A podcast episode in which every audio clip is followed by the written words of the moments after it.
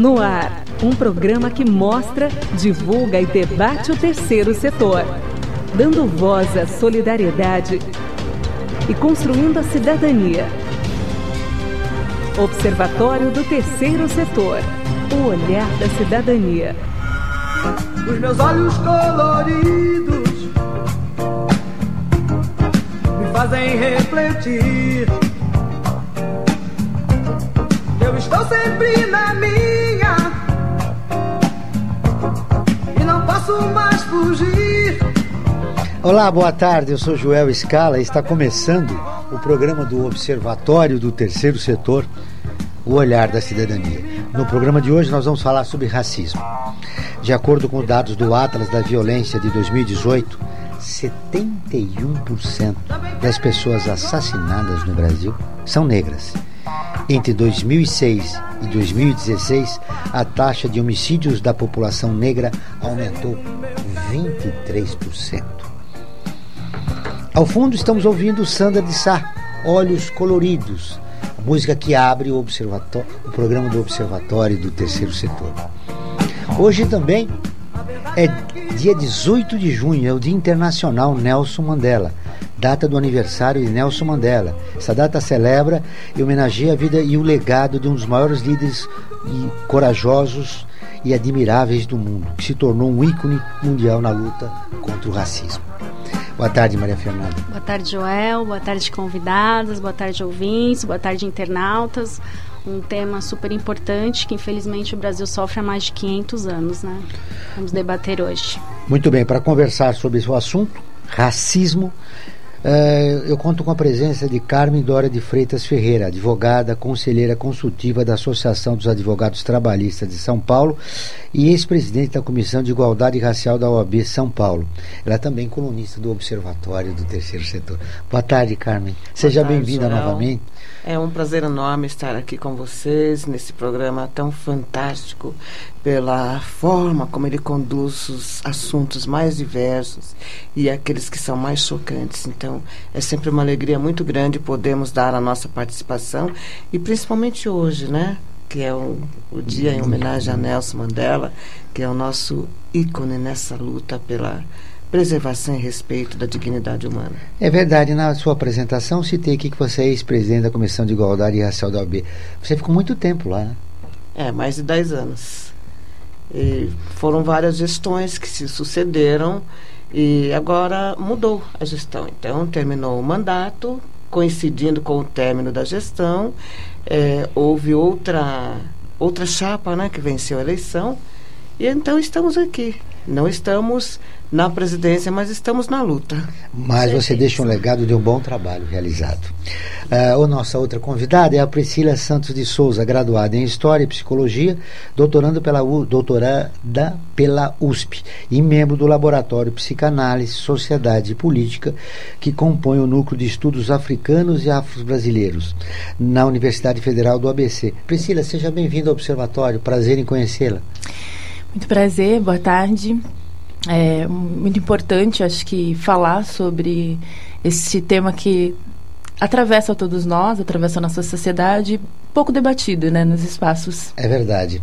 Eu, eu falei no, no início do programa que é o Dia Internacional Nelson Mandela, um dos ícones né, que combateu a luta contra.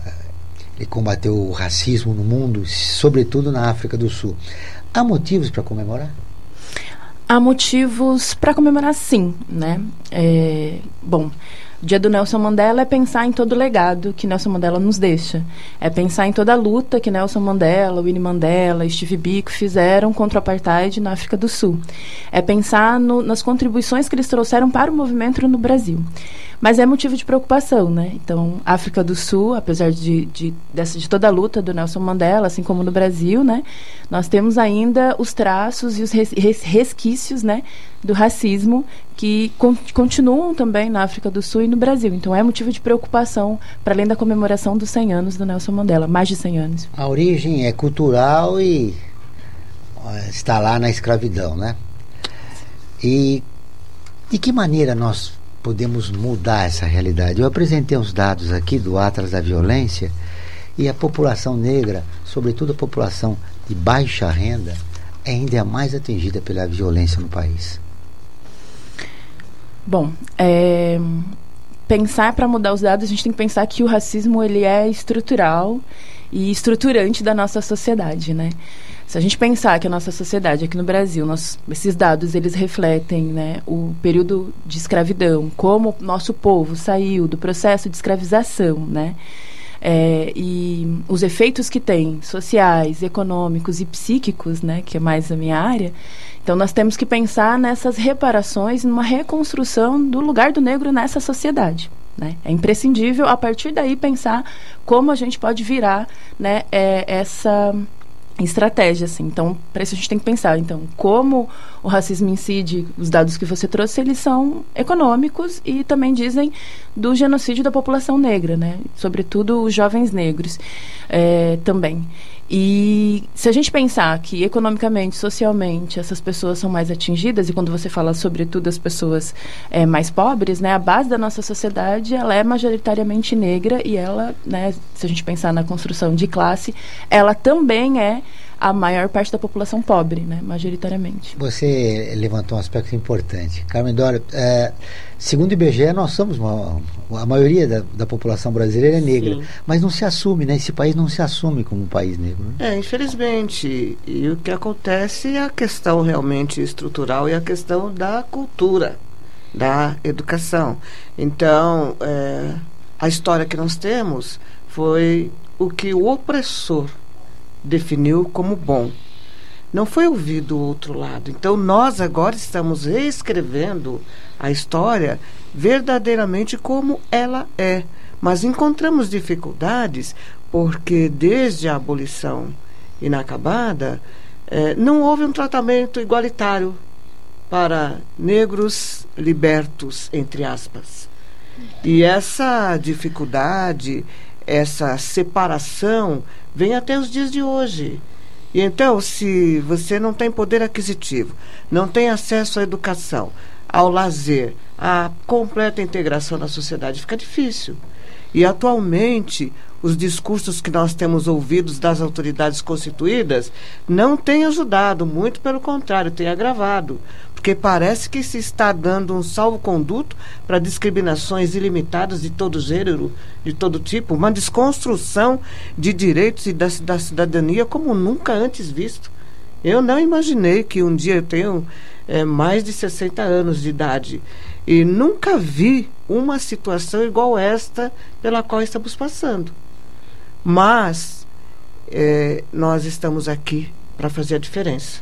Existem os operadores do direito, os defensores da cidadania, os nossos ícones que nos deixaram um legado tão precioso como Mandela, no sentido de que a democracia, a liberdade, o respeito, a dignidade humana são os bens mais preciosos que cada cidadão tem. E nós não podemos abrir mão disso nunca.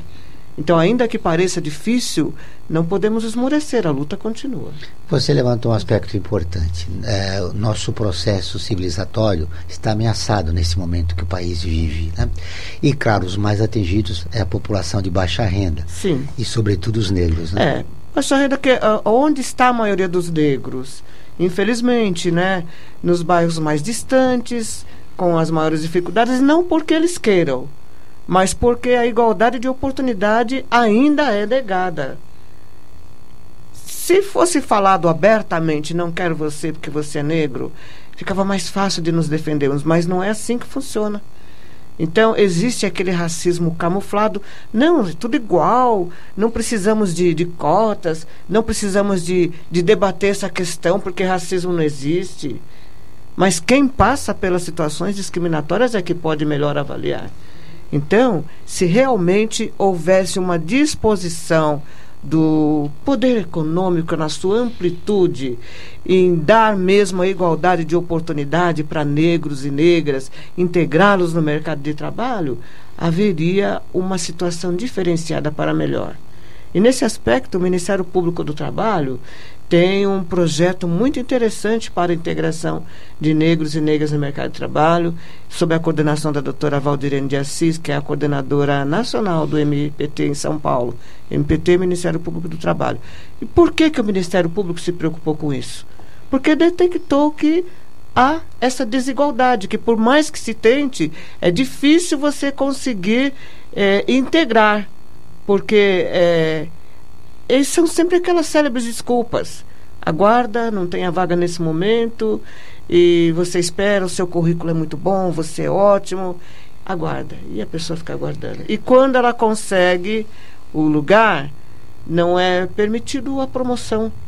Mas isso não é falado. A pessoa é deixada de lado. E quando você questiona, imagina a impressão da sua cabeça, não é bem assim. Você tem muitas histórias a respeito da discriminação. Muitas né? histórias concretas que a gente vivencia de perto, histórias pessoais. Né? Então, quando alguém chega e diz, é, isso é mimimi, isso é, é mimimi porque não é com ela. Porque a pessoa é, não negra, pelo porte dela, pelo jeito, ela já não sofre discriminação.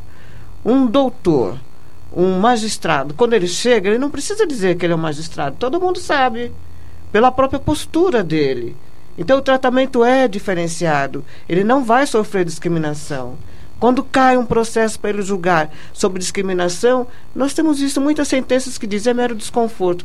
Mas não é mero desconforto. Dói na alma, as pessoas ficam doentes, as pessoas tiram a vida. As pessoas enlouquecem porque elas não entendem o que está acontecendo e, por mais que elas se esforcem, elas não conseguem ser tratadas de forma igual, não conseguem ter o lugar na sociedade que lhes é merecido. Sim. Então, nós temos um grande número de, de desse, desses casos, né, que acontece que atinge essa população. Ao longo do programa nós vamos falar, pelo menos citar alguns casos. Agora eu quero, Sim. a Fernanda tem uma chamada? Eu quero chamar os ouvintes, os internautas para participar aqui do nosso debate através do nosso WhatsApp 11 95077 1295. Eu vou repetir 11 95077 1295. Pelos telefones aqui da rádio, você fora do estado de São Paulo coloca um 11 3289 3580 ou 32534845. Ou através aqui do Facebook, que tem gente já participando. Raul Dilson está dando um salve para todos no programa de hoje, muitas pessoas. Esperando a perguntinha, vamos debater aqui junto com a gente no programa. Com as, com as nossas duas convidadas. Agora, Sim. nós vamos ouvir a ONU News, que é parceira de conteúdo do Observatório do Terceiro Setor, com a reportagem ONU recorda Nelson Mandela como extraordinário defensor global da dignidade e igualdade. O Leotério Giovanni, de Nova York, traz as informações. O secretário-geral das Nações Unidas publicou uma mensagem pela passagem do Dia Internacional de Nelson Mandela, marcado este 18 de julho.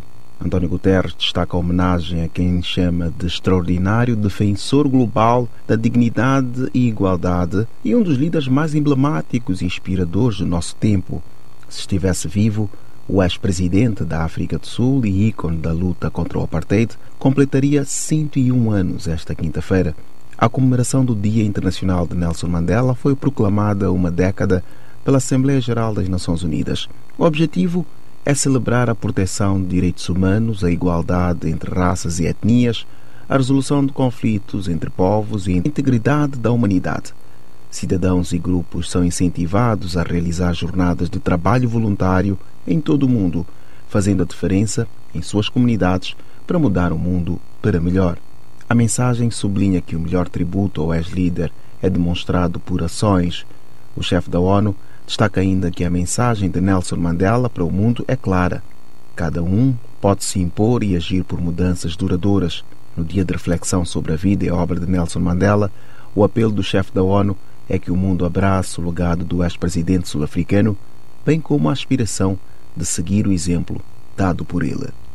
Da ONU News, em Nova York, Eleutério Guevara. Muito bem, tá aí. Nós é, homenageando também Nelson Mandela aqui no programa do Observatório do Terceiro Setor. Hoje, dia 18 de julho, dia de homenagem a Nelson Mandela. Maria Fernanda, perguntas? Já vou uma pergunta, mas antes agradecendo já a audiência de São Paulo, Santa Catarina, Rio de Janeiro, Rio Grande do Norte, Rio Grande do Sul, Pernambuco, Minas Gerais, Maranhão e Bahia. Obrigada pela audiência, Tenato, esperando aqui a perguntinha de vocês. A gente já vai para a pergunta da Cátia Alves e Mirim. Qual a explicação para os negros que falam que racismo é vitimismo? Exemplo, o vereador Fernando Holliday. Obrigada, Kátia, pela pergunta. quem responde. Muito bem, vocês pensem, nós vamos para o intervalo e a gente na volta, volta, dentro a de, na volta, a Fernanda no- refaz a pergunta e nós, nós vamos saber o que as Polêmica nossas duas convidadas pensam a respeito disso. Nós voltamos dentro de instantes, aguardem.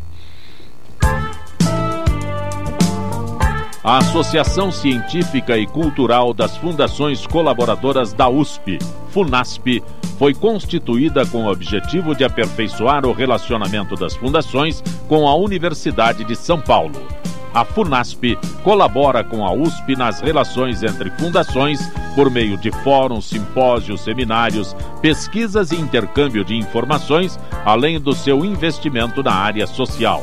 Para melhores informações, entre no nosso site www.funasp.org.br. Funasp, um marco entre o universo acadêmico e a sociedade. Ouça agora um boletim do Observatório do Terceiro Setor.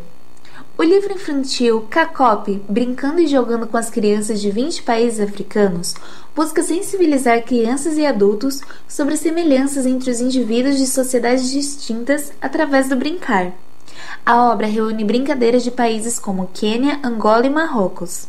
Entre as brincadeiras que aparecem na obra estão Gadidé, Corrida de Três, Ozane, A Serpente e Ingape. Para ler mais notícias como esta, acesse o nosso portal observatoriotrêssetor.org.br. O meu nome é Isabela Alves e você está ouvindo o Observatório do Terceiro Setor. Quer ficar por dentro de tudo o que acontece no terceiro setor e ainda ter acesso a todos os nossos programas?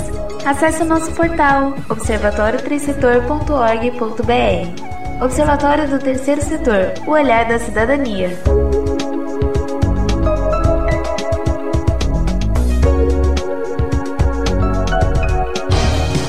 Você está ouvindo Observatório do Terceiro Setor. Apoio FUNASP. Tendência Mídia. Ain't got no home, ain't got no shoes, ain't got no money, ain't got no class, ain't got no skirts, ain't got no sweaters, ain't got no perfume, ain't got no love, ain't got no faith. I ain't got no culture. Ain't got no mother, ain't got no father. Ao som de Nina Simone, God No, estamos de volta com o Observatório do Terceiro Setor, o olhar da cidadania. Hoje falando sobre racismo com a advogada Carmen Dória de Freitas Ferreira e Priscila Santos de Souza, do Núcleo de Estudos Africanos e Afro-Brasileiros da Universidade Federal do ABC. Nina Simone foi uma cantora de jazz americana e ativista pelos direitos civis dos negros. Negra e mulher, fazendo sucesso numa época de extrema segregação racial no sul dos Estados Unidos. Foi um grande nome na luta a favor dos direitos para a população negra.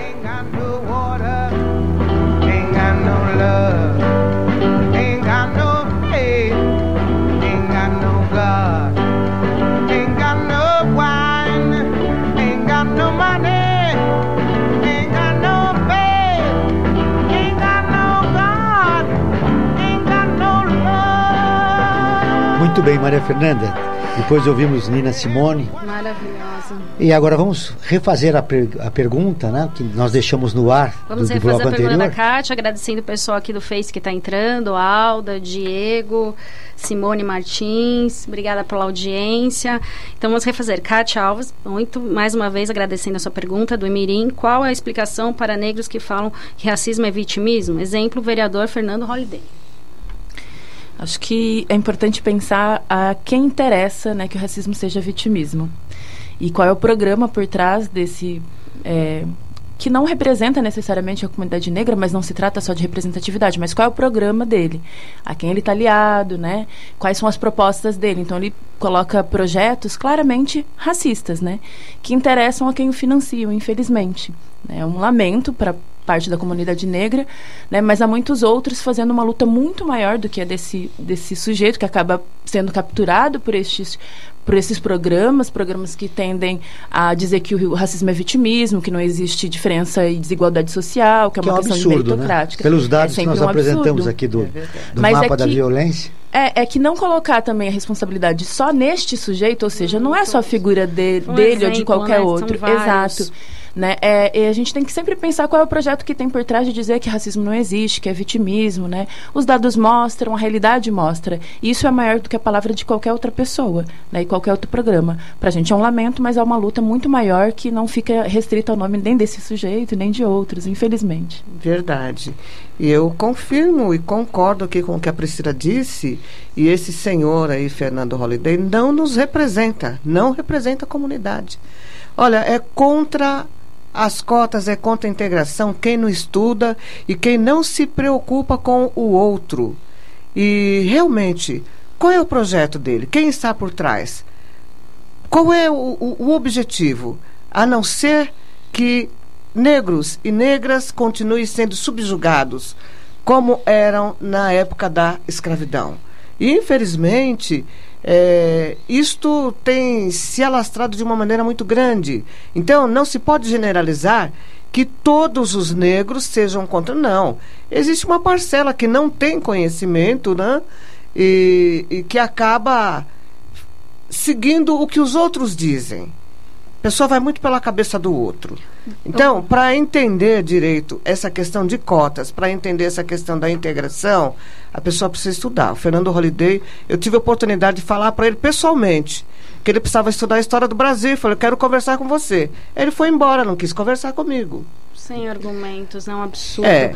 Eu vou para a próxima pergunta do Facebook, do Diego Henrique. Em um país enorme como o Brasil, onde as necessidades são diferentes em cada região, como fazer uma política pública eficaz de inclusão social? Obrigada, Diego, pela pergunta. O importante é destacar que a maioria da população brasileira tem negado seus direitos humanos básicos. E desta população brasileira, a maioria dos brasileiros são negros. Isso é incontestável, são dados do IBGE. Mas você responde, Priscila, para o Diego? Respondo sim. Obrigada, Diego, pela pergunta. Acho que importantíssima a sua pergunta sobre, enfim, como a gente vai fazer então políticas públicas para a igualdade social, né? É, é importante dizer que Olhar para os vários territórios que existem no país e co- contemplar com políticas públicas cada comunidade específica. Com certeza. A gente tem que pensar como são feitas as políticas públicas né, do nosso país, né? Quais são as estruturas, quem, quem compõe essas estruturas. É evidente que um- uma classe que é composta por majoritariamente pessoas ricas, brancas, homens, né? Ma, ma, ma- maior parte das vezes racistas, machistas declaradamente, como a gente pode ouvir recorrentemente dentro do nosso legislativo, dentro dos espaços que constroem esses, essas políticas, né? Então é importante que a gente possa fazer é, ocupar esses espaços, né? De debater, como a gente está aqui na rádio, é uma forma de ocupar o espaço e falar, mas a gente também precisa ocupar outros espaços, né? Como a Carmen, por exemplo, ocupava é, um movimento que pode debater e construir políticas de igualdade de direitos humanos. A gente precisa ocupar esse espaço. Então a gente precisa reverter a construção de quem está fazendo a representação. Como a gente disse, não basta ser uma pessoa negra, também tem que ser uma pessoa comprometida com uma pauta e com um programa popular. A gente precisa fazer uma política pública que seja popular, que seja para o povo e que, consequentemente, seja uma política é, comprometida com o antirracismo que a gente fala, né? No combate do racismo. Então, a estratégia é que a gente possa colocar pessoas que possam representar, que conheçam a realidade do nosso povo, do povo trabalhador e dos negros. Vamos prestar mais atenção no voto. Ó, o Carlos César da Aclimação, é, ele fez um comentário. Fernando Holliday é um negro que se enxerga branco, não se aceita. Vamos para a próxima pergunta. Obrigado, Carlos, É, pelo seu comentário. Amanda Viral de Tapevi. As propagandas na TV ajudam a contribuir com o racismo? Só vejo negros quando querem se referir à classe mais baixa, nunca em comerciais de carros luxuosos. É, realmente, nós estamos de olho nisso. A OAB, Ministério Público e outras entidades representativas né, da igualdade racial, da igualdade de oportunidade, nós fizemos várias eh, intercessões no sentido de mudar esse quadro. Porque antes, quando apareciam os comerciais, era sempre de forma depreciativa. Era sempre de forma a dizer assim para o negro, seu lugar é aí embaixo. E, e não é assim que, que pode prevalecer. Então, nós podemos observar que de um certo tempo para cá, o nível dos comerciais está mudando. Porque o negro acho, também é bem. consumidor. Negro usa sabonete para tomar banho, por que não uh, uma negra no, no, comercial do sabonete? Eu só vi uma vez, que foi a Isabel Filades no sabonete, faz muito tempo.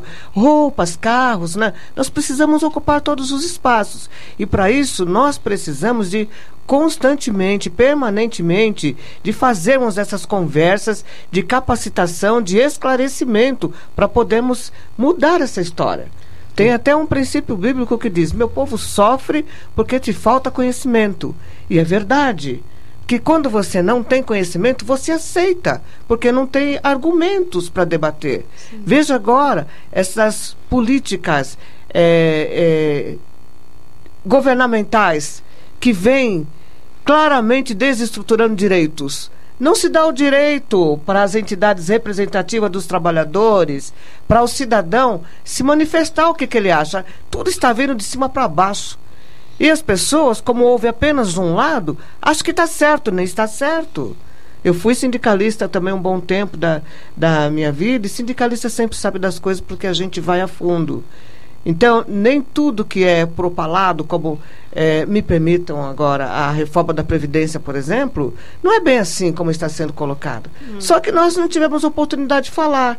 Alguém mostrou as contas da Previdência? Alguém permitiu que nós fôssemos debater? Veio de cima para baixo. Alguém cobrou as empresas devedoras? Sim. Mais de 400 é, milhões em dívidas. Exatamente, exatamente. E aí, o trabalhador que paga a conta.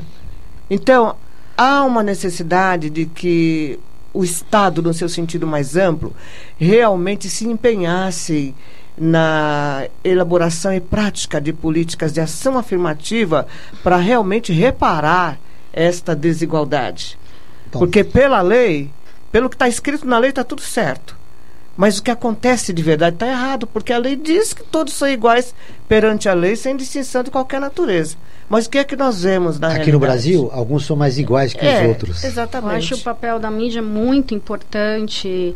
Inclusive, essa atriz que a Carmen citou, eu vi uma entrevista dela, ela falou, gente, eu nunca vi negra em comercial de, de absorvente. Parece que a gente não mestrou. Verdade. E acho que no, fizeram do sabonete que depois dessa entrevista dela. E a visão que as pessoas têm é o que, a, o que vem na propaganda, o que vem na mídia. Fizeram, eu vi até no Facebook, uma foto de um negro correndo e um branco correndo. O branco, o que, que você acha que ele está fazendo? O branco correndo, ah, ele está atrasado para o trabalho, ele está correndo esporte. O negro, quase acho que mais de 70% fala, ah, ele está fugindo de um, ele roubou e está fugindo da polícia.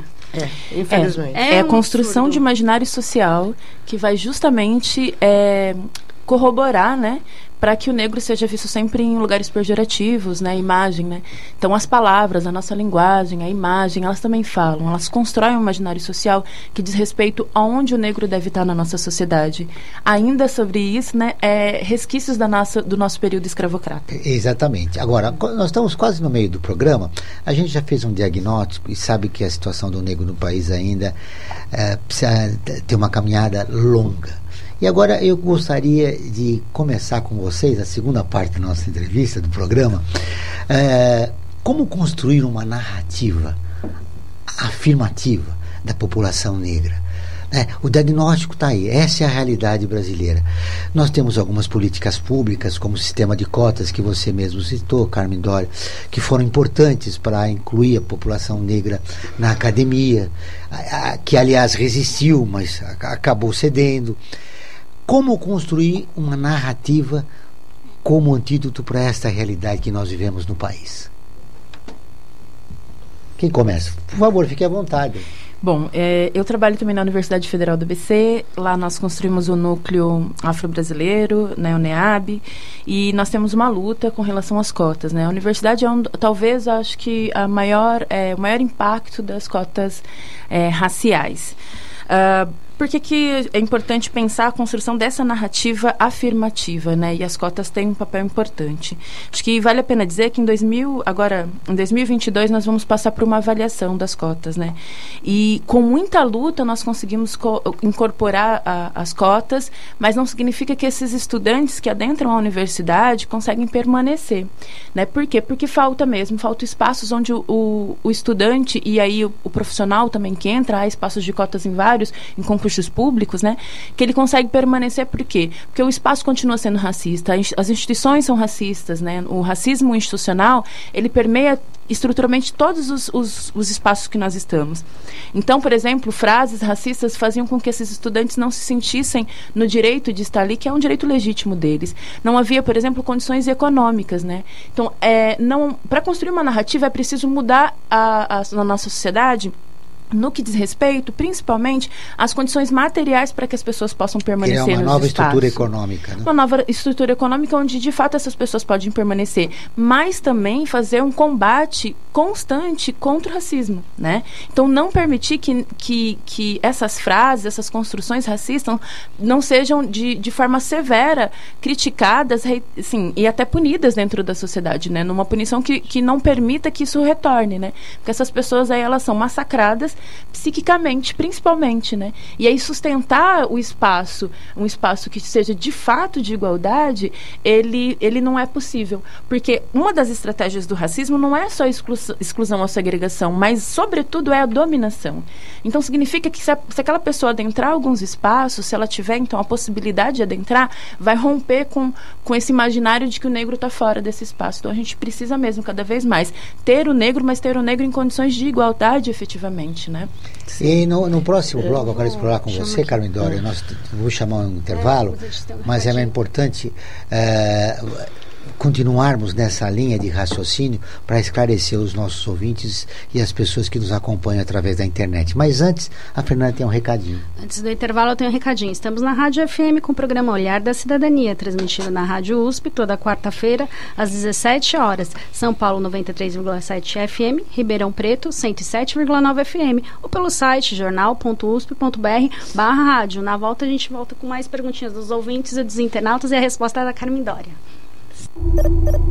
Internacionalizar a economia afeta o seu emprego?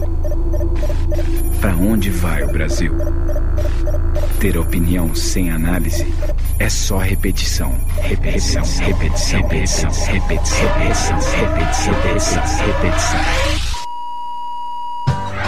Informação é importante, análise é fundamental. Le Monde Diplomatique Brasil, independente e crítico.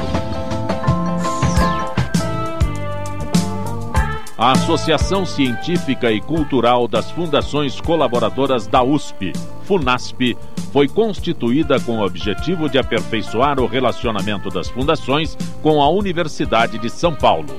A FUNASP colabora com a USP nas relações entre fundações por meio de fóruns, simpósios, seminários, pesquisas e intercâmbio de informações, além do seu investimento na área social.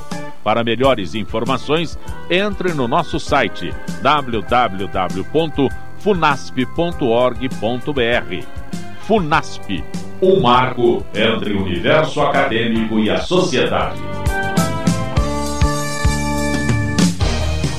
Você está ouvindo Observatório do Terceiro Setor. Apoio Funasp. Tendência Mídia. Angola, Congo, Benguela, Mondiolo, Cabinda, Mina, Quiloa, Rebolo.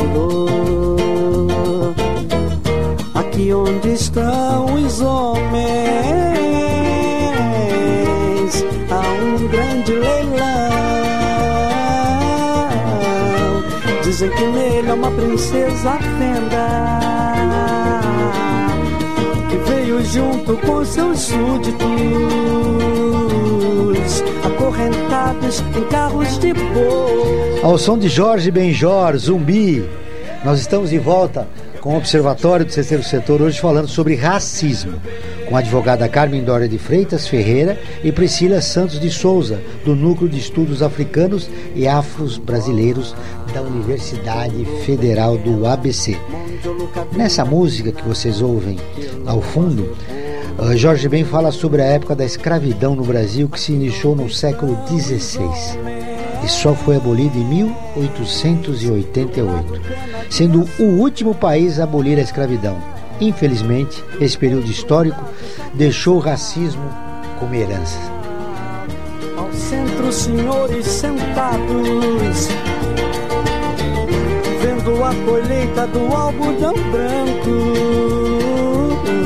sendo Muito bem. por mãos Camindora, é, Só fazendo uma correção, Joel, e, é, o mais triste é que foi um dos últimos, que teve a Mauritânia, que escravidão virou crime somente em 2008. Agora, entendeu? É um absurdo que os negros sofrem, não só no Brasil, como no mundo. Olha, são 130 anos 130. da abolição que nós chamamos de inacabada. Porque a lei que disse que a escravidão estava extinta só tinha dois artigos. Está extinta a escravidão, revogam-se as disposições em contrário. Então, promulgada esta lei, não se não houve a preocupação de alguma ajuda, de alguma inserção, de alguma processo, né, recompensa para esses negros libertos que de um dia para outro foram jogados ao léu. Sim. né? E essa disparidade social vem até os dias de hoje. Parece que tinha uma lei até que se o negro estivesse na rua, sozinho, sem fazer nada, ele era preso por Ah, sim, vadiagem. então, mas veja, Então, essa liberdade, com mais de 1 entre milhão e aspas, 700 mil pessoas foram postas em disponibilidade, sem direito a casa, comida e sem trabalho. Então, cresceu muito o número de pessoas que ficaram jogadas nas ruas, porque elas não tinham onde ficar. As autoridades constituídas começaram a dizer que tinha muita gente eh, sem fazer nada, que tinha muitos vagabundos na rua e que isso precisava eh, ser erradicado. Então, criou-se a lei da vadiagem. Então, a pessoa que não tinha carteira assinada era enquadrada. E isso não é tão antigo assim, é mais ou menos A recente. pessoa não, o negro, né? É, é, o- é o negro, muito bem lembrado, João. O negro que não tivesse carteira assinada era considerado vadio e ele era preso. E eu lembro que eu tinha meus 10, 12 anos, essa lei estava em pleno vigor e o pessoal falava, olha, não fica na rua depois das 22 horas porque a polícia prende. Então tinha mais essa. Não podia ficar na rua depois das 22 horas e tinha que ter carteira assinada. Então, por conta dessa disparidade, essa lei foi revogada. Faz acho que uns 15 anos mais ou menos. Só? Veja que não, não, não faz tanto tempo Apenas assim. 15 anos. É, ela ficou em desuso até que acabou sendo revogada, porque pelo, pela evolução dos, dos fatos não fazia mais sentido. Aliás, nunca fez sentido a aplicação dessa lei, que era voltada para os negros libertos e que não tinham colocação porque lhes era negado o direito ao trabalho. As mulheres negras que já trabalhavam na casa dos senhores continuaram. Daí vem a origem do trabalho doméstico. Mas mesmo assim, o mercado não comportava todos. E como existem essas dificuldades de inserção, pensamos num sistema de cotas. Mas a cota, o objetivo é um conjunto de medidas para que o negro entre na faculdade e permaneça. Entre e permaneça tendo condições. E que condições são essas? Condições para obter um livro, uma xerox, alimentação, o transporte, porque a, o, o negro pobre eh, não significa que ele não é inteligente. E a sociedade faz essa análise. Mas não é assim. Da me- meritocracia. É, né? exatamente, não é assim. E falta oportunidade para ele. Você veja, o cidadão, o negro, mora lá na Zona Leste e trabalha do outro lado da cidade. Uma refeição por dia, porque na casa dele não tem mais alimento. Estuda à noite. O outro menino faz as quatro, cinco refeições por dia, o menino eh, branco. Tem todo o tempo para estudar. Quem é que vai conseguir entrar na USP, na, na FATEC? É aquele que se prepara melhor. Então não é aquele que é mais inteligente, é aquele que se prepara melhor. Então esse jargão de achar que o negro não pensa, que ele não é inteligente, é coisa do opressor. É coisa do, do branco racista, daquela pessoa que não quer a verdadeira integração e que não quer a igualdade de oportunidade de forma alguma. Só que quando você aborda e você diz, você está sendo racista, a pessoa fala, imagina, eu, eu só estava brincando.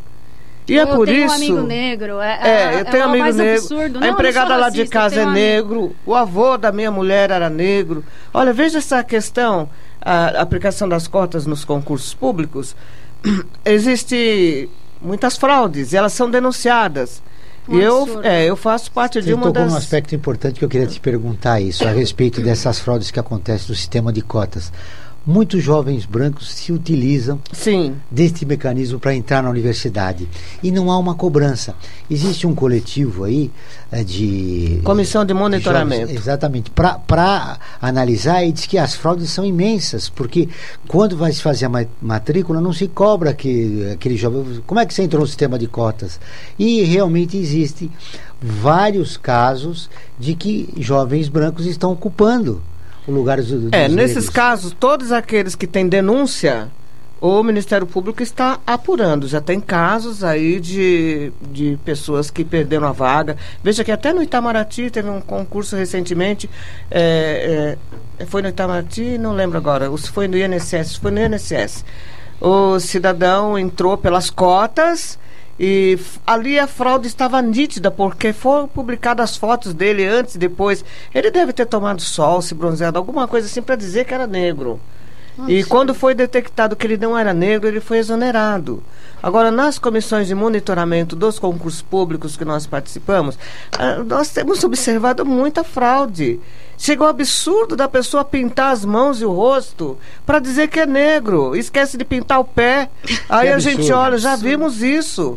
Você vai. É, mas, olha. é- Então, olha, o é que, um que é absurdo, isso? né, Tudo isso é para desnaturar, para desnaturar este benefício que vem para fazer uma igualdade mais real e não apenas formal. Eu acho que tem que desmistificar. é, é, eu lembro, um show de horror, eu lembro quando eu era pequena, tinha a Xuxa e as Paquitas só podiam ser loiras. Então É. eu. Eu penso assim, uma criança negra que pensava, quer dizer, eu nunca vou ser uma paquita porque eu não sou loira, eu, eu não sou branca, tinha que ser branca e ainda loira. Nada contra a Xuxa, que foi a primeira que fez música com, com os índios, não mostrando como eles eram vilões e sim mocinhos. Né? Mas pra você ver, eu, eu, eu penso assim, como na, naquela época ninguém tinha essa visão, que absurdo. Por que só crianças loiras podem participar desse programa? Porque o racismo era que a gente tinha uma venda que tá É, era difícil uma- ser tirada aqui. A falta de informação e a relutância em falar sobre o assunto, porque Sim. o agressor diz assim, o opressor, não tem racismo, por que, que nós vamos discutir isso? Bom, eu vou fazer uma pergunta muito... antes da pergunta, Ah, tá. Maria Fernanda, eu tenho que chamar aqui a boa notícia da semana. Então O vamos. racismo tem muitas denúncias, tem uma colocação importante das nossas duas convidadas, mas também nós temos uma coluna aqui do Valdir Simino com a boa notícia da semana. Vamos lá, Cléo? O racismo consiste no preconceito e na discriminação social baseada em diferenças biológicas entre sociedades. Crenças e práticas ou sistemas políticos geralmente consideram que diferentes raças devem ser classificadas como superiores ou inferiores, com base em características, habilidades ou qualidades comuns herdadas. A humanidade cresceu e esqueceu de considerar que todo ser humano, independente de raça, cor, credo, gênero, partido político, tem de ser respeitado para que possamos construir um mundo melhor. A celebre frase de Martin Luther King, Eu tenho um sonho, tem como objetivo, até hoje, ver os cidadãos julgados por sua personalidade, não pela cor de sua pele. Toda esta construção deveria começar em casa, a partir do berço, e ser reforçada e desmistificada na educação. Mas a educação brasileira, assim como de outras nações, são marcadas por uma sequência de rupturas e contradições que dificultam a compreensão de um claro projeto de futuro. É essencial conhecer o passado de um povo para criar uma educação verdadeiramente contra a exclusão e a violência e que dialogue com o que somos. O Dia Mandela é uma chamada para a ação, para que as pessoas em toda parte assumam sua responsabilidade de tornar o mundo um lugar melhor, com um pequeno passo de cada vez. Prêmio Nobel da Paz em 93 e Medalha Presidencial da Liberdade dos Estados Unidos, Mandela é olhado com grande respeito e frequentemente tratado por Madiba, o pai da nação. A boa notícia da semana vai para Soweto, ONG que tem por missão reunir e capacitar quem se compromete e se dedica a um mundo sem racismo e nenhuma forma de intolerância. Maiores informações www.soweto.com.br. Muito obrigado. Angola. Tá aí a boa notícia da semana com Valdir Simino. Ótimo, fez grandes lembranças que é necessário mudar muito na nossa educação. Eu me lembro que só adulto eu fui tomar conhecimento que existia boneca negra. Desde garoto, com amigos e, am e amiguinhas negras, eu nunca vi uma boneca negra na minha vida, só depois de adulto. Maria Fernanda, chega. Tá chegando muitas eu quero perguntas, agradecer né? a Regiane Barros, muito fã de vocês. Obrigada, Regiane, obrigada pela sua audiência. Agradecer a audiência de São Paulo, Amapá, Santa Catarina, Rio de Janeiro, Rio Grande do Norte, Rio Grande do Sul, Distrito Federal, Pernambuco, Minas Gerais, Bahia e Maranhão. Muito obrigada. Um abraço a todos, especialmente o Amapá, que eu já estive lá nos anos 90. A Daniela Garcia Piracicaba. A escravidão ainda não acabou. Ainda somos a maioria mais pobre e mais assassinada. Por que não temos heróis negros nos nossos livros de história? Antes de res responder, eles não estão nos livros de história, mas estão no nosso canal do YouTube, no quadro Você Conhece, que em dois minutinhos você conhece vários heróis, eh, vários personagens que fizeram a diferença aqui no Brasil e são poucos reconhecidos, como Luiz Gama, Dandara, Cruz e Souza, Antonieta de Barros. Vai lá na nossa página no YouTube, se inscreve no nosso canal, tem o nosso programa de TV e o quadro Você Conhece, o 3 News. Aproveita, se inscreve lá e conhece os grandes heróis, viu, Daniela? Quem responde? Olha, muito boa lembrança enquanto vocês pensam desse quadro Você Conhece, que a gente está destacando realmente os heróis que fizeram a diferença no país e que eram negros. E aí eu me lembrei do Nilo Peçanha, que chegou à presidência da República, era negro. Um presidente negro que o Brasil ainda não sabe. Não reconheceu. Rejane Barros está em Alagoas. Obrigada, viu, Rejane? Um abraço, Abraço pessoal de você. Começamos com você, Priscila. Bom, é, eu acho que tem uma coisa interessante, acho que faz link com é, o que nós estávamos falando anteriormente, né? O silenciamento das formas de racismo, né? Mas se a gente pensar que a abolição da escravatura é dado ao dia né, da Lei Áurea, né? pelo nome de uma princesa, né? E isso acaba, isso apaga toda a luta do povo negro, a luta dos abolicionistas, então a luta de, do, do Luiz Gama e de vários outros abolicionistas, mas de vários outros lutadores e principalmente das lutas de insurgência do povo negro, né? Então não foi por conta de uma assinatura de uma princesa, foi pela luta do povo, pela por toda a pressão que o povo fez para poder fazer é, a sua libertação. E você não contar essa história nos livros, que sim, dentro do, de vários hoje, vários, enfim, blogs, materiais, nós temos hoje uma nova representatividade de como o negro, né, pôde fazer a sua luta e a sua libertação, né? Então a, a aparência é como se a liberdade fosse dada. E junto com a libertação vem uma outra questão que acho que é muito importante, né? Que é como veio, junto com a política de, de libertação e o não reconhecimento, não, a possibilidade do negro não entrar no mercado de trabalho, como a Carmen bem lembrou, veio também uma política de branqueamento, né? Uma política eugenista para o nosso país. Por quê? Essa política eugenista, ela dizia de forma muito clara, literalmente, que quem? Negros, nordestinos, quem é o nordestino, se não o negro misturado com o indígena, né? Ou indígena com branco, mas que os mestiços e todo negro, eu indígena, precisava ser o quê? Extinto. Existia uma política para dizer que em 100 anos, ou seja, mais ou menos nessa época, nós, não existiriam mais negros no nosso país. Essa política de genocídio, de branqueamento, né, eugenista, ela permanece no nosso imaginário, né? E ela continua fazendo com que a gente pense que ah, o negro precisa ser extinto. Então, não reconhecimento, muitas vezes, da, da negritude passa por nós revermos essa questão da representatividade. Tem que ver com a construção da literatura, tem que ver com o fato da nossa epistemologia ser racista. Os nossos livros não contam a história do nosso povo através da perspectiva dos negros, dos indígenas, né? De outros povos, né? É muito comum, por exemplo, vou dar um, um exemplo um pouco é, as pessoas dizerem da sua ascendência, né? Ah, eu tenho ascendência italiana, eu tenho ascendência portuguesa, né?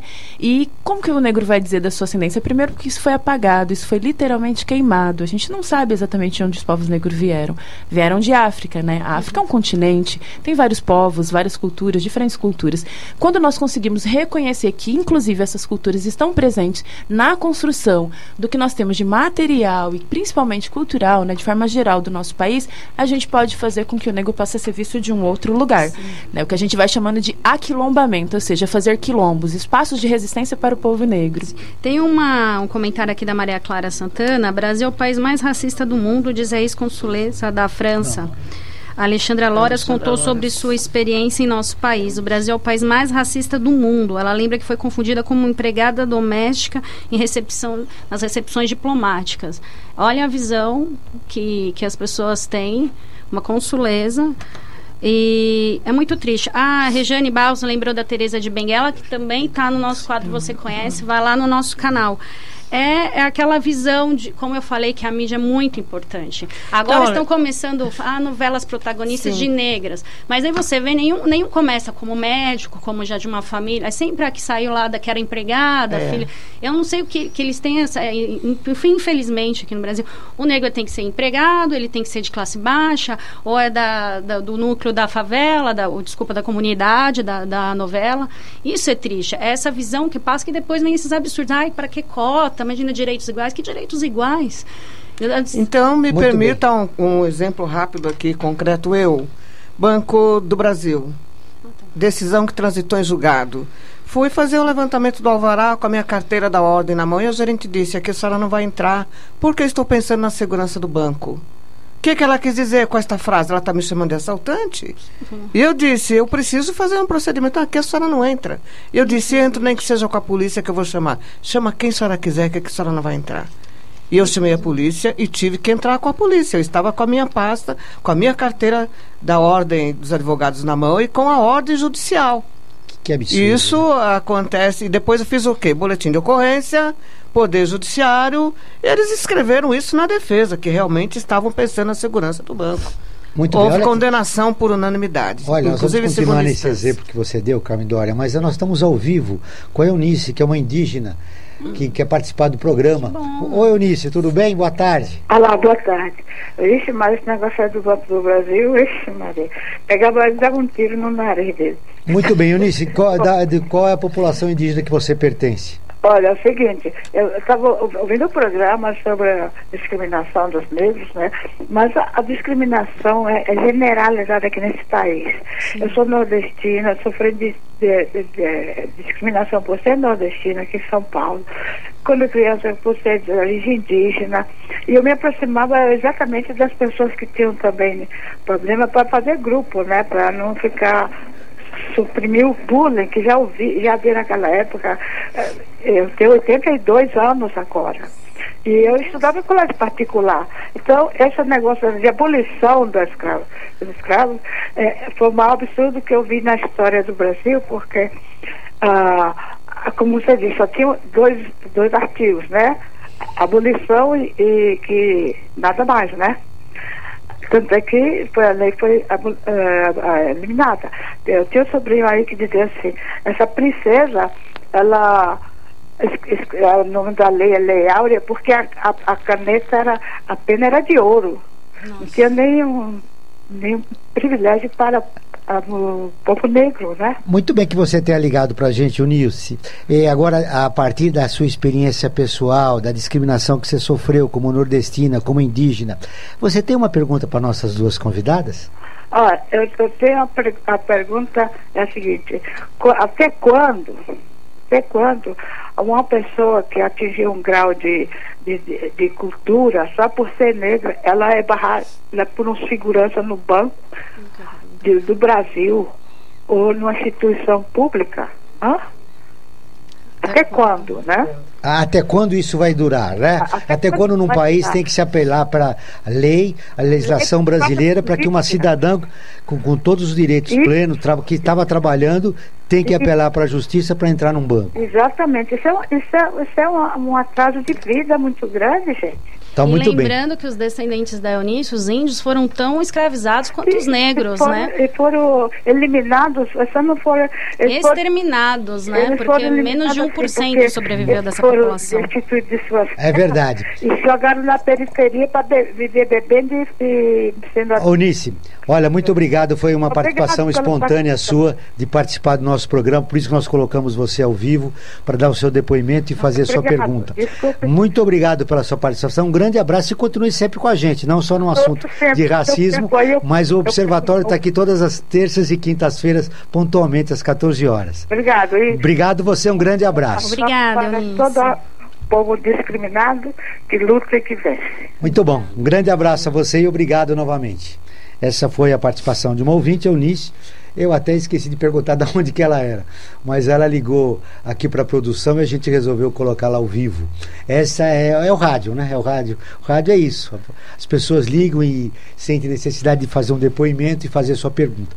Ah, tem a pergunta dela, tem várias perguntas e eu tenho mais cinco minutos. O que, é que eu faço Bom, com vocês até quando? é, cada vez que acontece uma situação dessa, nós não podemos ficar quietos. Nós temos que dar visibilidade, publicidade e acionar os mecanismos de defesa, acionar o Poder Judiciário. E depois divulgar o resultado. Porque é, sempre dizer assim, não acontece nada. Mas, acontece mas olha, sim. você viu a pergunta da Eunice? Era o seguinte: Até até, quando? quando? vai durar isso? É, esse esperamos absurdo? que não Nós demore. estamos no terceiro milênio, Sim. na era digital. É, mas você veja que nós já avançamos bastante desde a abolição inacabada e queremos avançar mais e esperemos que isso não dure mais muito tempo. Por isso nós estamos aqui. Por isso tem essa equipe fabulosa do Observatório do Terceiro Setor que se preocupa com a cidadania. E os ouvintes que também se preocupam, que são os formadores de opinião. E formando opinião, levando esclarecimento, nós vamos mudando esse estado de coisas. Antes de ouvir a Priscila, para a gente fechar o programa, né, Fernanda? Faz um Eu vou- resumo das eu perguntas, vou da participação agradecer de a todo pergunta mundo. dos internautas, dos ouvintes. Muito obrigada por participar ainda de um tema pouco debatido, mas um problema que atinge mi- milhões de pessoas. É, a população negra é mais da metade da população do Brasil. É, muito obrigada a todos os estados, a todas as pessoas, internautas, obrigada. Terça-feira que vem, duas horas da tarde, estamos aqui com um novo tema. Eu vou fechar com a pergunta do Paulo Eduardo de Cotia. O racismo no Brasil está vergonhoso por falta de leis mais severas para o crime? Não. nós temos, é, bom, enfim, se fo- fosse uma questão de prender, né, encarcerar, nós não teríamos, não teríamos um sistema carcerário também tão amplo, que só tem pessoas negras, né? Não tem que a ver com, com, com isso. Mas tem que a ver com a gente mudar é, o sistema da nossa sociedade. Quando a gente fala que o racismo é estrutural, é necessário que a gente balance a nossa sociedade, que a gente modifique. Angela Davis dizia, né? As mulheres são a base dessa sociedade, as mulheres negras, no Brasil principalmente, mais de 52% de negros, né? E elas são ali a base dessa sociedade. Se a gente movimenta essas mulheres, se a gente movimenta o povo negro, nós precisamos mu- mudar toda a estrutura dessa sociedade. Então, eh, tem uma questão que eu acho que é muito importante, pensar que como o Steve Biko dizia, que racismo e capitalismo são fases da mesma moeda. Ou seja, a gente está falando que a gente precisa repensar a nossa sociedade, repensar os modelos econômicos e como a gente faz. Por que, que existe e ainda vai continuar existindo racismo, por exemplo, para pessoas que conseguiram ascender socialmente, para poder entrar no banco, uma advogada, com a sua carteira da ordem, ou em qualquer outro espaço? Porque é necessário que a gente permaneça com uma, uma raça sendo humilhada, né? e aí pode ser o negro, o indígena, e aqui no Brasil isso se dá de, nossa, diferentes formas.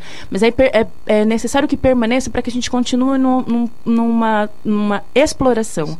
Não há mais escravidão de forma declarada, mas há várias outras formas de dominação e exploração. Muito bem. Então, só mudando essa realidade, a gente vai conseguir mudar estruturalmente a questão do racismo. Pelas perguntas, Bom. pela participação do internauta, E todos Luther King disse: a lei não pode fazer com que a pessoa me ame, mas pode fazer com que ela não me elimine. Então, Lei 1487 de 2010, Lei 7716 de 89, artigo 140 do Código Penal no seu parágrafo 3. Muito Esses aí alguns dos instrumentos jurídicos para fazer valer o. Obrigado aos respeito à dignidade humana. Obrigado, Carmen Dora. Obrigado, Maria Fernanda, Obrigada, um prazer. que trouxe a participação dos ouvintes. E meus agradecimentos especiais a Carmen Dória de Freitas Ferreira, advogada, conselheira consultiva da Associação dos Advogados Trabalhistas de São Paulo, ex-presidente da Comissão de Igualdade Racial da OAB e colunista do Observatório do Terceiro Setor. A Priscila Santos de Souza, graduada em História e Psi- Psicologia, ela é doutoranda pela USP e membro do Laboratório Psicanálise, Sociedade e Política. Ela acompanha também o Núcleo de Estudos Africanos e Afro-Brasileiros na Universidade Federal do ABC. Esse programa foi produzido pela equipe do Observatório do Terceiro Setor. A coordenação técnica, Sérgio de Souza, trabalhos técnicos, Cléo Rodrigues. Nós voltaremos na próxima terça-feira, pontualmente às 14 horas, com o Observatório do Terceiro Setor, sempre na construção de uma sociedade mais justa, solidária, sustentável e tolerante. Boa tarde. Quer ficar por dentro de tudo o que acontece no terceiro setor e ainda ter acesso a todos os nossos programas? Acesse o nosso portal observatório3setor.org.br. Observatório do Terceiro Setor, o olhar da cidadania.